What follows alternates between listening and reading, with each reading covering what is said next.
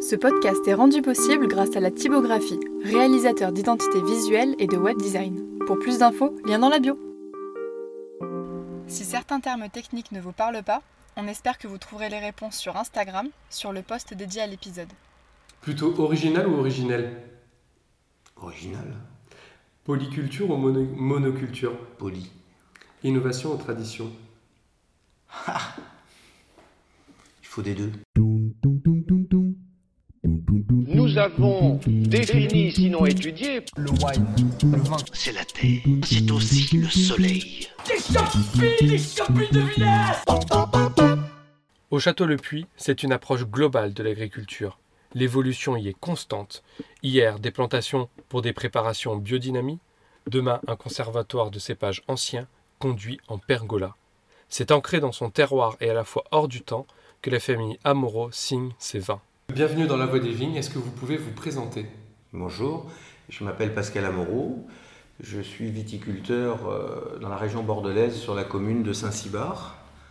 Je suis la 14e génération d'une euh, famille de vignerons depuis 1610. Et avec une constance depuis cette période-là, c'est de travailler le plus naturellement, le plus sainement possible, en repoussant le plus loin possible tous les pesticides, insecticides et tous les produits de synthèse. Euh, Est-ce que vous pouvez juste nous situer où on se trouve en France? Alors, on est dans la région bordelaise. Nous sommes euh, Saint-Cybard à 12 km au nord-est de Saint-Émilion, juste à côté de Puisseguin, Lussac, sur une des plus belles communes de France. Et quand vous parlez pas de pesticides, rien du tout, et cette continuité, ça veut dire que vos vignes n'ont jamais vu de pesticides? Une partie de nos vignes, les vignes historiques de la propriété, n'ont jamais vu de pesticides. À travers les temps, il y a eu des achats, des échanges, etc. Et là, oui, forcément, euh, il y a- il y, a pu y avoir. Mais, mais sur celle historique de la, la famille, il n'y en a pas jamais eu. Ok. Et quel type de sol vous travaillez dans vos vignes Alors on travaille principalement des sols argilo-calcaires avec vraiment un socle calcaire très très très important. On est sur un plateau rocheux qui part de Pomerol, Saint-Émilion et qui vient finir chez nous parce que 400 mètres derrière la maison il s'arrête. Et, et on a le rocher selon nos parcelles de vignes entre 30 à 30 cm à 1 mètre. Très bien. Et tout ça est réparti sur combien d'hectares? Alors aujourd'hui la propriété a une surface sur le puits de 65 hectares. Il y a bien une partie aussi de, de forêt, hein, vous... Ah oui, je parle en vigne. hein. Après, nous avons euh, plus de 100 hectares parce que euh, pour l'équilibre à l'intérieur de notre domaine, il nous faut une, une diversité de, de- de cultures. Donc, il faut des prés, il nous faut des bois, des taillis, euh, il nous faut des animaux. Donc, on a des vaches, des chevaux. Enfin, il faut tout un tas de choses pour essayer de créer un équilibre, un- un- une espèce d'écosystème à l'intérieur de- de- de notre propriété. Et cette forme de polyculture, elle a toujours eu lieu au Château Le Puy? Elle a, d'une certaine manière, elle a toujours eu lieu, et, et- et on le trace plus depuis trois générations, euh, mais euh, on a de cesse de vouloir systématiquement, quand on a des vignes supplémentaires, avoir des, des- des- des- des surfaces non-vignes supplémentaires aussi pour garder cet équilibre-là. Quel type de cépage euh, vous travaillez? Région bordelaise, donc on est très très marqué les cépages bordelais, donc on est à 85% avec des merlots. Euh, Après, on a une répartition avec du cabernet sauvignon, cabernet franc, du malbec, du j'ai dit, euh, du carménère, et on a un petit peu de blanc, on fait un, un peu de sémillon. Vous êtes combien à travailler sur euh, l'ensemble et bien aujourd'hui, on est une vingtaine de personnes à travailler sur le domaine. On est une société euh, ou une structure viticole qui a, qui, a eu, qui a le vent en poupe et qui a, qui s'est pu de créer de l'emploi, et ce qui est plutôt bénéfique. Même si vous aimez pas les étiquettes, quel type d'agriculture vous pratiquez? L'agriculture amoro, C'est un label c'est-à-dire que c'est l'agriculture empirique, la- la- l'agriculture par observation, par déduction. Euh, on est bien sûr sur, euh, sur l'agriculture biologique, on est certifié euh, par différents organismes certificateurs comme EcoCert pour la bio, Déméter pour la biodynamie, Nature et Progrès pour un certain cahier des charges de, de, bio. Et depuis quelques années, on fait partie des très rares châteaux qui sont certifiés par EcoCert Chine, parce que nous, on vend nos vins en Chine sous le label bio et on a affaire à cette certification pardon, très restrictive, très, très compliquée. Et j'aurais aimé vous écouter sur votre propre parcours. Euh, quelles études vous avez faites, vous, euh, voilà, même si le château est familial, comment on reprend les rênes et comment on en arrive là? Je souris d'avance. Euh, les études, j'ai fait des études, j'étais jusqu'au bac parce que mes parents m'ont poussé, poussé, poussé jusqu'à là-bas, mais j'étais vraiment pas fait pour faire ça.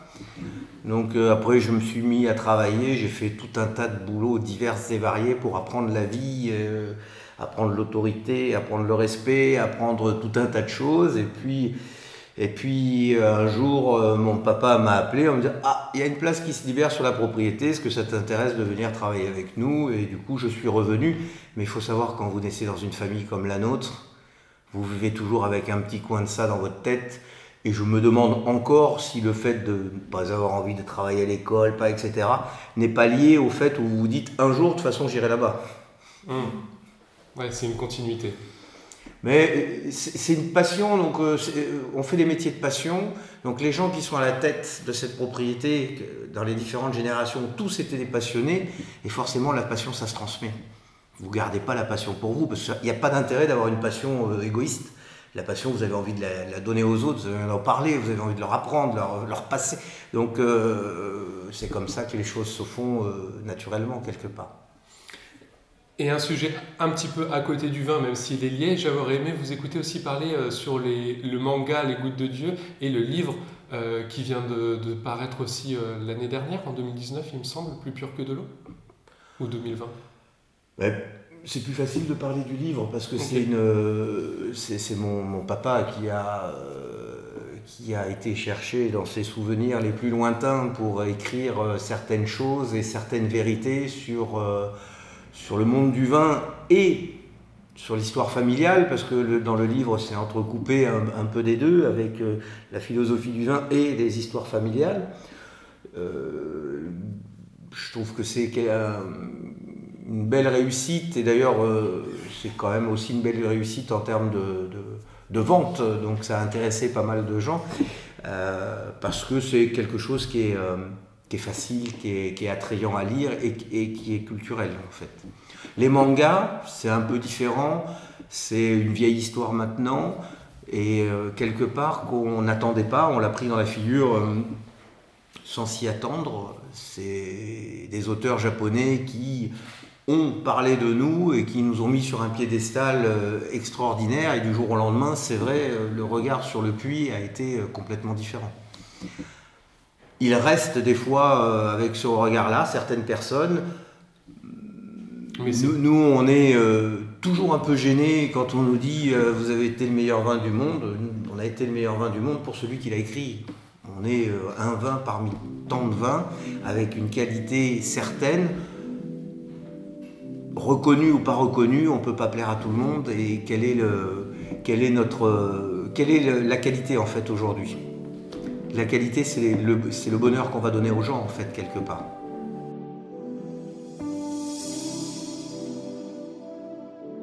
Pour passer sur un autre sujet, on parle euh, donc euh, dans le monde du vin d'un système de classification qui est général au vignoble français, qui, sont les appellations d'origine contrôlée, qui ont été créées il y a un certain nombre d'années.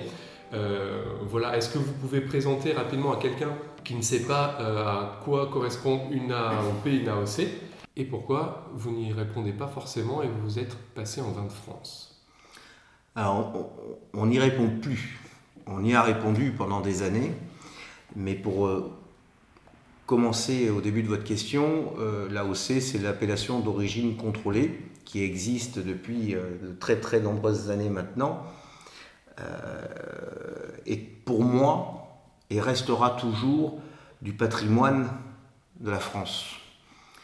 Et quelque part, on en est sorti aujourd'hui par son manque de souplesse et ses restrictions dans ses cahier des charges, ces dégustations euh, à contre-coeur, parce que, je redis, ça fait partie du patrimoine français, mais quand des institutions refusent de bouger ou de voir les évolutions des choses, ben, ou on devient des moutons, ou on devient des, rebelles qui sont peut-être des avant-gardistes pour faire, autre chose et peut-être faire bouger les choses pour, les, pour ceux d'après.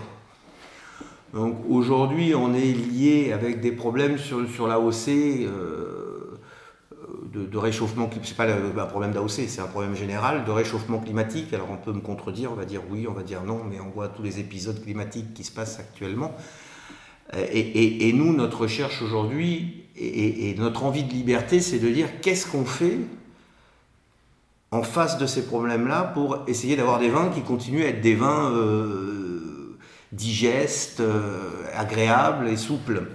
Parce que si je reprends bien, le principe de l'AOC au départ, c'est de mettre en valeur un type de sol avec euh, sa climatologie et le savoir-faire de l'homme. Donc on pourrait dire par là que votre type de sol, il n'a pas changé, la, la, climatologie change, mais l'homme n'a pas forcément changé. Donc. je vous coupe. Le savoir-faire de l'homme, justement, il n'est pas libre dans ce système-là. Le savoir-faire de l'homme, il doit être euh, dans un certain euh, chemin de goût, en fait. Et, pour toutes les personnes qui, écouteront et qui ont participé à des dégustations euh, d'agrément d'AOC, on vous calibre votre dégustation enfant. Avant, on vous dit attention, voilà, quand vous goûtez un vin, mettez-vous d'accord avec vos voisins sur l'acidité, la mer, euh, le, etc. Et ça, c'est pas la liberté de dégustation. C'est-à-dire qu'il y a cinq personnes qui dégustent des vins qui ont droit de vie ou de mort sur le vin du viticulteur. Et ça, c'est terrible parce que ces cinq personnes-là, c'est des gens locaux il y, a, des vignerons, il y a des professionnels du vin, il peut y avoir des consommateurs qui vont chercher je ne sais pas où. Et, ces gens-là, euh, généralement, ils n'achètent pas nos vins. Et ils n'achètent pas les vins des gens qui goûtent. Et c'est terrible parce qu'on est dans un jugement en fait où tout le monde, vous savez comme tous, qu'on a tous l'habitude que la meilleure tarte c'est celle que faisait notre maman. Et, et, on a toujours inconsciemment, quand on déguste des vins, cette habitude de dire de, juger par rapport à ses propres références gustatives et non pas par rapport à un panel qui peut être extraordinairement diversifié. Si vous voulez retourner sur un système d'appellation, euh, quelle est euh, cette notion de terroir? Comment on pourrait remettre ça en ordre? Mais il, faut garder une trame avec le cahier des charges de production. C'est-à-dire qu'il faut un cahier des charges de production, il faut rentrer dans un cahier des charges, mais comme ça se passe dans un tas d'autres domaines que le vin où il n'y a pas forcément de dégustation derrière. Vous pouvez avoir des AOC sans dégustation. Dans d'autres produits que le vin. Hein. Eh bien, moi, je suis assez pour ça. Qu'on fasse une dégustation, parce qu'on a envie de faire une dégustation et ça permet de confronter son vin au viticulteur, d'avoir quand même peut-être des annotations. On va lui dire, il a un goût très très mauvais. Euh, c'est intéressant pour le viticulteur de le savoir, sachant que normalement ses clients devraient lui dire, parce que le juge de paix aujourd'hui, c'est quand même les personnes qui vont acheter votre vin. Si vous leur vendez un produit frelaté, ils vont pas l'acheter euh, longtemps, ça va s'arrêter très vite. Et vous, les premiers, quand vous allez faire vos, courses dans les différents magasins, que ce soit des grandes, moyennes ou petites surfaces, si ça vous plaît pas ce que vous avez acheté, vous le rachetez pas. Hmm. On est quand même, je pense, assez responsable dans notre choix de consommation. Et à quel moment, du coup, vous êtes sorti À quel moment vous êtes dit, ok, à ce moment-là, nous, ça ne nous correspond plus et on veut faire autre chose Enfin, on fait déjà autrement et c'est sûr, ça va pas passer.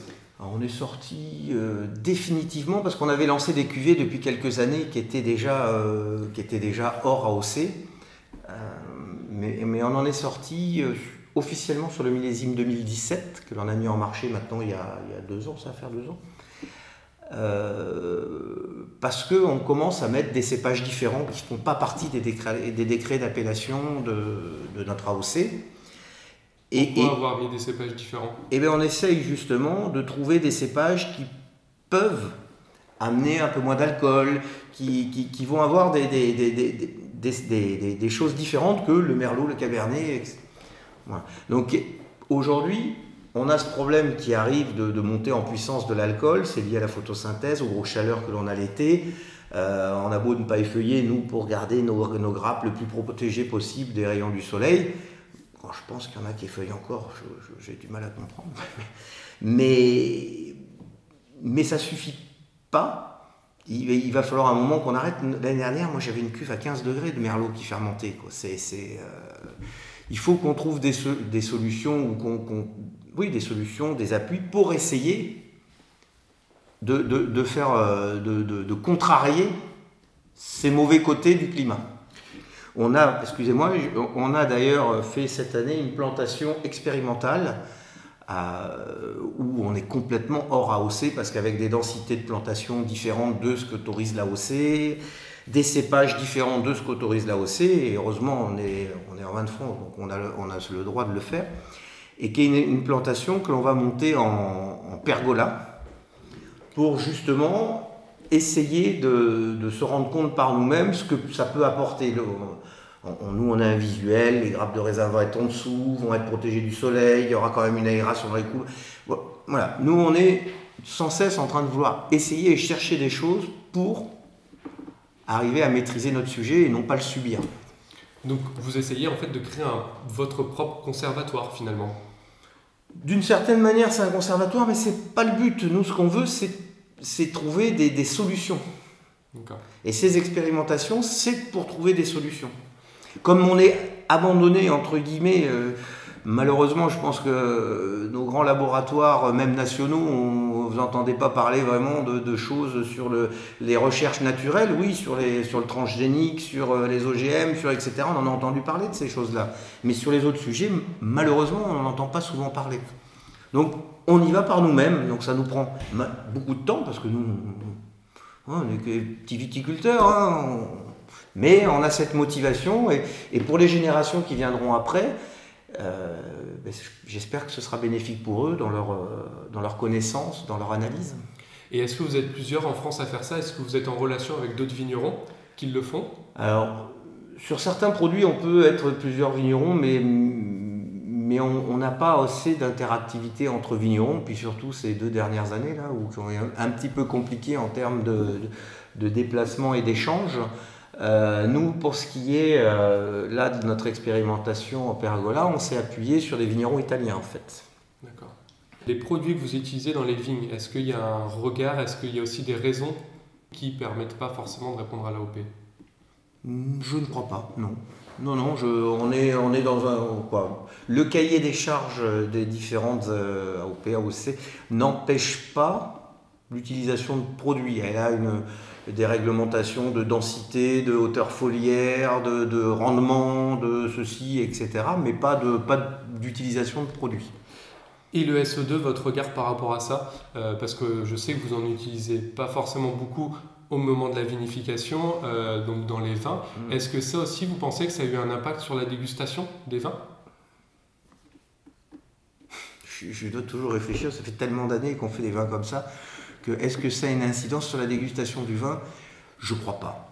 Euh, je pense pas du tout. Euh, ou alors ça peut l'avoir de manière favorable, parce que quand vous goûtez des vins qui sont trop soufrés, moi personnellement j'y suis sensible, donc euh, oui, ça peut, nous être favorable du coup, mais c'est pas un cheval de bataille le soufre pour le puits.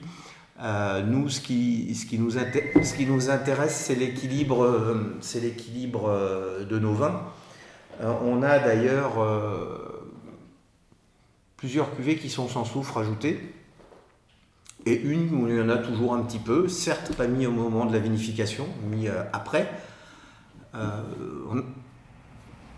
c'est pas quelque chose qui doit devenir un, blocage, le soufre. Si le vin, parce que, etc., on a un petit peu besoin sur cette cuvée-là, ben, il faut en mettre un petit peu. Sur les autres cuvées, c'est des plus petites cuvées, euh, ben, on a plus de maîtrise euh, sur nos, gestes pour pouvoir s'en passer. Est-ce que pour vous, euh, du coup, ces appellations ont encore un sens? Est-ce qu'elles ont un avenir? Et finalement, aujourd'hui, comment vous définiriez un vin de terroir? Alors, ces appellations ont pour moi un avenir si on les libère. Pour le moment, elles sont emprisonnées. Et un exemple de cet emprisonnement, vous donnez à 10 cuisiniers, des grands cuisiniers même, hein, euh, étoilés si vous voulez, exactement les mêmes ingrédients. Vous allez avoir 10 recettes avec 10 saveurs différentes. Nous, on nous demande, dans la l'AOC, d'avoir à peu près les mêmes ingrédients, mais d'avoir un goût à peu près linéaire ça ne peut pas fonctionner comme ça. Et euh, malheureusement, je crois que Bordeaux n'est pas très en forme aujourd'hui sur le, au niveau du commerce. et que c'est énormément lié à ça. Quand vous vous déplacez en, Bourgogne, vous avez beau être sur la même AOC, vous avez une palette aromatique qui sont très souvent complètement différentes. C'est pareil dans d'autres endroits, mais pas encore à Bordeaux. Donc il faut libérer les AOC, c'est-à-dire il faut redonner du- du- du- du- de la liberté aux vignerons pour faire les vins qu'ils aiment et non pas les vins qu'ils sont obligés de faire. Pourquoi vous dites qu'en Bourgogne, il y a plus de différences? Parce qu'ils sont aussi régis par ces AOC. Est-ce que c'est parce qu'ils ont fait des micro-parcelles plus précises que des appellations à Bordeaux? Certes, ils ont travaillé énormément avec les climats, donc ces micro-parcelles, mais, mais même quand vous êtes sur du, sur des hautes côtes de nuit, que vous goûtez celui-là ou celui-là, c'est- des goûts qui sont différents. Je ne suis pas le mieux placé pour vous parler de pourquoi les, les- Mm. ils sont différents. Et, et- et en plus, ils sont monocépages, ce qui n'est pas notre cas. Euh, mais mais il mais il y a plus de diversité quand vous goûtez des vins de Bourgogne. Donc finalement, un vin de terroir, ce serait, euh, des vins de terroir, ce serait une grande diversité à retrouver. Qu'est-ce qu'un vin de terroir? C'est un vin de terroir déjà, c'est un vin où on va travailler ses sols pour envoyer ses racines en profondeur. À partir du moment où vous êtes, euh, comme j'en vois trop encore, euh, désherbé, il n'y a plus de terroir. Parce qu'on va donner à manger tous les ans. euh, Désherbement chimique, vous entendez? Oui, désherbés chimiquement ou qui sont nourris euh, tous les ans avec des bons engrais. Les racines restent superficielles, descendent pas en profondeur.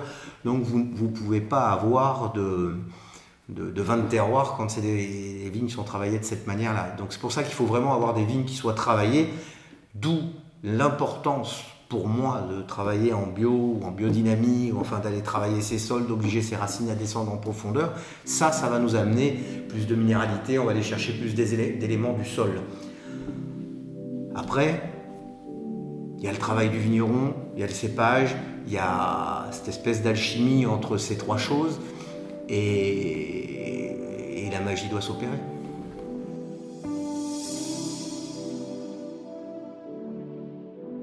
Pour parler plus précisément de vos vins, est-ce que euh, vous pouvez nous, nous présenter votre gamme?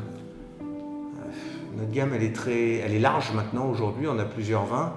On a un vin historique de la propriété, celui qui a traversé les, les, les dizaines et euh, voire des, centaines, parce que avant, je 1610, je ne parlerai pas de, la qualité ni de ce que vous pouvez goûter à cette époque-là. Sachant qu'en plus, euh, dans ces époques-là, c'était pas une ferme, c'était pas, c'était une ferme aussi justement. Euh, les gens vivaient en autarcie, donc il y avait des céréales, de l'élevage, des vins, et, c'est que j'ai envie de dire un peu plus- beaucoup plus tard que quand l'économie est, arrivée à prendre le dessus sur sur le monde, eh bien on a développé plus l'activité qui permettait de rentrer de l'argent, d'où la vigne. Et du coup, Émilien, notre vin qui s'appelle Émilien, euh, est né et, traverse depuis tant d'années les siècles. Et C'est le, c'est le, vin qui reflète l'ensemble de nos parcelles, quelque part. C'est le, patchwork de nos différentes parcelles avec euh, 85% de merlot, parce que quoi qu'il en soit, on est sur une base de 85% de merlot. Après, nous avons, euh, depuis le millésime 1994, euh, fait un, vin rouge qui s'appelle Barthélemy. Barthélemy qui est travaillé complètement différemment en élevage qu'Émilien. Il est vinifié de la même manière, avec un système de vinification par infusion en chapeau immergé. Mais son élevage est fait en barrique, dans la même barrique pendant deux ans, et il va être dynamisé à l'intérieur de cette barrique. C'est par d'ailleurs par ce travail en barrique que le- on arrive sur un élevage long de deux ans de se passer complètement de soufre sur ce vin rouge. Donc c'est une vinification intégrale. Non, la vinification est faite dans des cuves ciment en chapeau immergé par infusion. C'est fin de fermentation, le vin est écoulé, va dans les barriques et pendant deux ans reste dans la même barrique qui est par dynamisation. Il lui reste une certaine partie de lit qui est sans arrêt remise en suspension grâce à la création du vortex dans la barrique. Et, à la fin, il a consommé une petite partie de ses lits, il est plus onctueux, il est différent. C'est vraiment une expérience euh, complètement différente. Donc les barriques sont droites, sont pas couchées? Elles sont posées normalement Ah, parce qu'on travaille par le trou de la bonde en fait. Ok. euh, Ok, oui, c'est un bateau. J'imaginais que vous mettiez le dynamiseur. Non, non, on rentre avec le bâton, on va créer notre vortex à l'intérieur de la barrique directement. Ensuite, on a, euh, on, on- on on a sur une base de barriques de Barthélemy un, un vin qui s'appelle Retour des îles. C'est des barriques de Barthélemy qui ont été travaillées un an dans le chai en dynamisation et qui vont après partir entre 8 à 10 mois en mer sur un, vieux gréement et qui vont aller faire une partie du tour de l'océan Atlantique, si je puis dire, euh, mais qui vont aussi qui peuvent aller un peu dans la Manche ou des coins comme ça. Et c'est en fait, on met les barriques sur un bateau de transport, donc je redis un vieux gréement, c'était une goélette la dernière, et, les arrêts sont liés au, chargement et déchargement de ce bateau, ça reste un bateau de transport en fait parce que c'est une société en affaires à l'affréteur et qui cherche à, réhabiliter le, transport de marchandises à la voile, donc un transport plus propre. Et on passe à Madère, on peut passer à Madère au Brésil, euh, systématiquement en République dominicaine, il peut aller dans les îles scandinaves, Norvège, Suède, Allemagne et rentrer dans. Enfin, voilà. Selon les voyages, c'est pas toujours le même voyage. D'ailleurs, maintenant, on fait, on fait un petit carnet de voyage pour le millésime, de manière à ce que les gens sachent un peu ce qui s'est passé sur, sur, ce, sur le bateau. Elle, elle, est née comment cette idée? Elle est née, ben, elle est née dans la tête de mon papa, qui est quand même très fertile en idées. Euh, c'est chouette d'ailleurs, pourvu que ça dure. Et euh, elle est née du, du, du ben, ben, de la fin de la, fin de la guerre de Cent Ans, quand les Anglais sont goûtés hors de France, et alors qu'ils avaient développé justement le, le marché de Bordeaux et, et le transport de, des pièces, c'est-à-dire des barriques, par bateau en fait. Et que bien souvent, les, clients qui goûtaient les pièces au port à Bordeaux trouvaient les barriques euh, d'une certaine qualité. Quand elles leur étaient livrées, ils trouvaient qu'elles étaient meilleures. Donc, tout part un peu de cette idée-là et de se dire, bah, tiens, on va faire faire un tour. Euh, et comme nous, on a des vins qui sont, les vins qu'on charge sont des vins qui sont travaillés sans, sans soufre du tout, notre volonté a été de se dire, on va les faire passer aussi dans les mers chaudes pour habituer les vins à travailler à des différences de température. Parce que euh, un vin sans soufre, on considère que c'est un vin fragile et nous, on veut que no, nos vins sans soufre ne soient pas des vins fragiles. Donc si on habitue, parce que le vin est mémoire, les vins à travailler à des différences de température, on sécurise la bouteille quand elle va partir de chez nous et qui n'est pas forcément une maîtrise complète tout le temps de la bonne température. Voilà, les, trois principaux rouges, c'est ceci. Ensuite, on a, euh, on a un rosé, si je continue dans la ligne des rouges, qui est un rosé de saignée, donc sur des, sur des cuves d'Émilien, euh, qui est donc Émilien, je redis, toutes nos vinifications sont sans soufre, sans levure, sans, rien, c'est 100% raisin. Euh, on va faire une saignée de ce merlot, que sur du merlot, et on va élever euh, rapidement dans l'année pour mettre en bouteille et, commercialiser. Toujours sans soufre, mis en bouteille sans soufre, et c'est un, rosé qui a de la couleur. C'est un vrai rosé. Alors, certains dans la région, parce que nous on a ça sur Bordeaux, appellent ça du clairé, mais, mais nous non, c'est notre rosé, c'est la couleur euh, logique de notre saignée. Il faut dire que les rosés aujourd'hui ont des couleurs un peu particulières quand même. Hein. Beaucoup de rosés sont gris d'ailleurs, ou, sont, ont la couleur du blanc d'avant et le blanc bientôt la couleur de l'eau. Donc c'est assez. Euh, après, il y a les vins oranges en plus. Bon, bon, dans... Ça, ça peut arriver, les vins oranges. Ça peut parler. Nous, on sait ce que c'est parce que, justement, quand vous travaillez sans filet, avec peu de soufre, pas de soufre, etc., ce qui est notre cas, à la mise en bouteille, on peut avoir une oxydation et la couleur peut changer. Et, et à partir, le goût peut être le même et être excellent, mais à partir du moment où la couleur a changé, le, le consommateur, le cerveau oh, Le cerveau assimile ça à un vin oxydé, etc. Et du coup, la dégustation s'en trouve totalement faussée. Ça nous est arrivé sur un, une autre blanc qu'on n'a pas parlé et qu'on va parler juste après, qui s'appelle Marie-Cécile, qui est 100% sémillon. Et du coup, on l'a pas mis en marché parce que euh, on voulait pas créer le traumatisme dans les dégustations de, nos, clients. C'est embêtant parce qu'on est obligé de les boire, nous. et il y a une cuvée, il me semble qu'on ne voit jamais, que j'ai juste entendu parler. Je crois que le dernier millésime, enfin j'ai vu qu'il y avait 2009 et peut-être 2017 à Licoro. Oui, Marie-Élisa. Oui, oui, on en parle peu parce qu'il y en a peu. Alors j'en ai. Euh, j'en ai en. Je connais personne qui en a goûté. J'en ai en barrique. j'en ai en barrique. C'est. Euh, ben, on, on, a dit qu'on faisait un blanc sec qui s'appelait Marie-Cécile, 100% sémillon.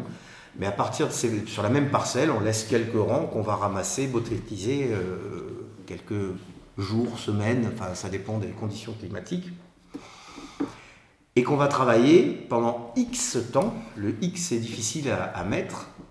sans aucun soufre.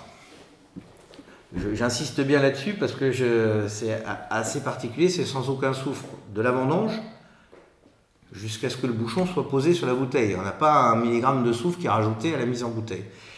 Et c'est vrai que pour arriver à avoir ce vin de cette manière-là, avec un équilibre euh, naturel et donc un, un, mutage naturel des sucres, parce que malgré tout, quand vous mettez en bouteille, il vous reste du sucre et il en reste généralement beaucoup. Euh, ben, il nous faut un potentiel en, sucre, donc en alcool, très important. Et il y a des années qui le permettent moins que d'autres. Et puis ces dernières années, on a aussi des petits soucis climatiques qui font que 2017, on a été gelé. 2018, on a pris méchamment du milieu dans la figure. 2019, alléluia, ça va à peu près.